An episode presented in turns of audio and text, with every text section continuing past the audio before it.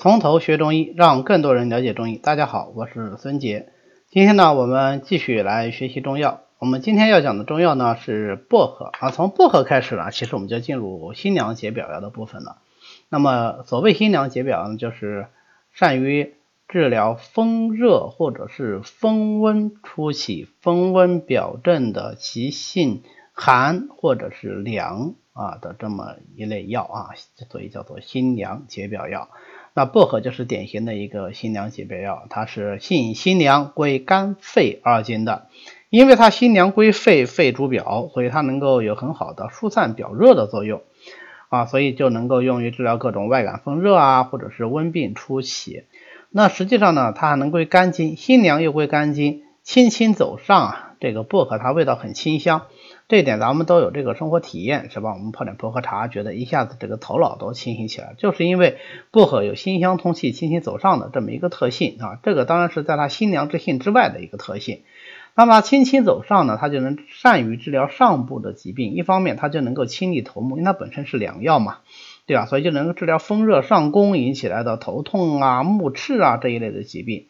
那清利头目呢，是我们常用的一个。呃，中药药效学的名词，啊，就是说这个药能够通过清热的方法使头目通利啊，头脑清醒，头不痛啊，或者是两个眼睛啊比较清亮，比较舒服，主要是指那些能够治疗头痛啊、目赤啊、目涩、目昏、头昏等等这样一些疾病的药物啊，就叫它清利头目啊。当然，首先前提条件必须得能清啊，并不是所有的这个利头目的药都是由清热来引起来的，但是因为头在上面啊，火性炎上，所以往往头目的疾病呢以火热为多啊，所以清理头目它是一个比较常见的功效。那另外一方面，在上面除了头目以外，还有咽喉啊，对吧？所以呃，薄荷它能够宣散风热，轻轻走上，又入肺经，呃，咽喉通于肺，所以它有利咽喉的作用，就能够治疗风热壅盛所导致的各种咽喉肿痛。那这一个呢，实际上我们平时就有这种生活经验了，对吧？有时候呃说话说多了，或者是声音说太大了，K 歌 K 狠了啊，咽喉有点不舒服，那么吃点薄荷糖或者喝点薄荷茶啊，就会有一定程度的缓解啊，就是这个作用。那么薄荷呢，它辛香通气，所以它还有疏肝理气的作用啊。很多人可能不知道啊，就老觉得薄荷它不是一个辛凉解表药嘛啊，呃，怎么会有疏肝理气的作用呢？实际上薄荷疏肝理气作用是相当不错的，用来治疗肝气郁滞。呃，比方说我们非常常用的这个疏肝理气的药逍遥散里面啊，它就有薄荷。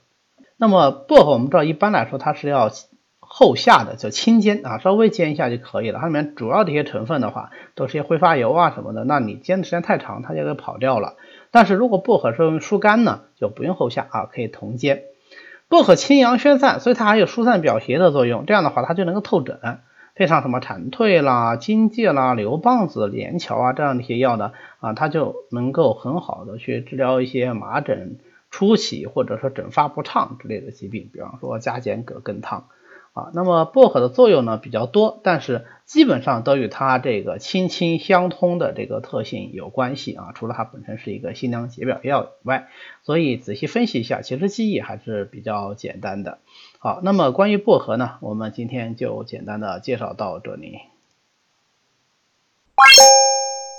欢迎大家扫描下方 PPT 的二维码，啊，加我们从头学中医团队的微信，随时与我们联系。您也可以发送“从头学中医”啊这样的字样给我们的管理员，那么他会拉你入群的，这样你就可以跟其他的中医爱好者一起来讨论中医知识。谢谢大家，我们下次再见。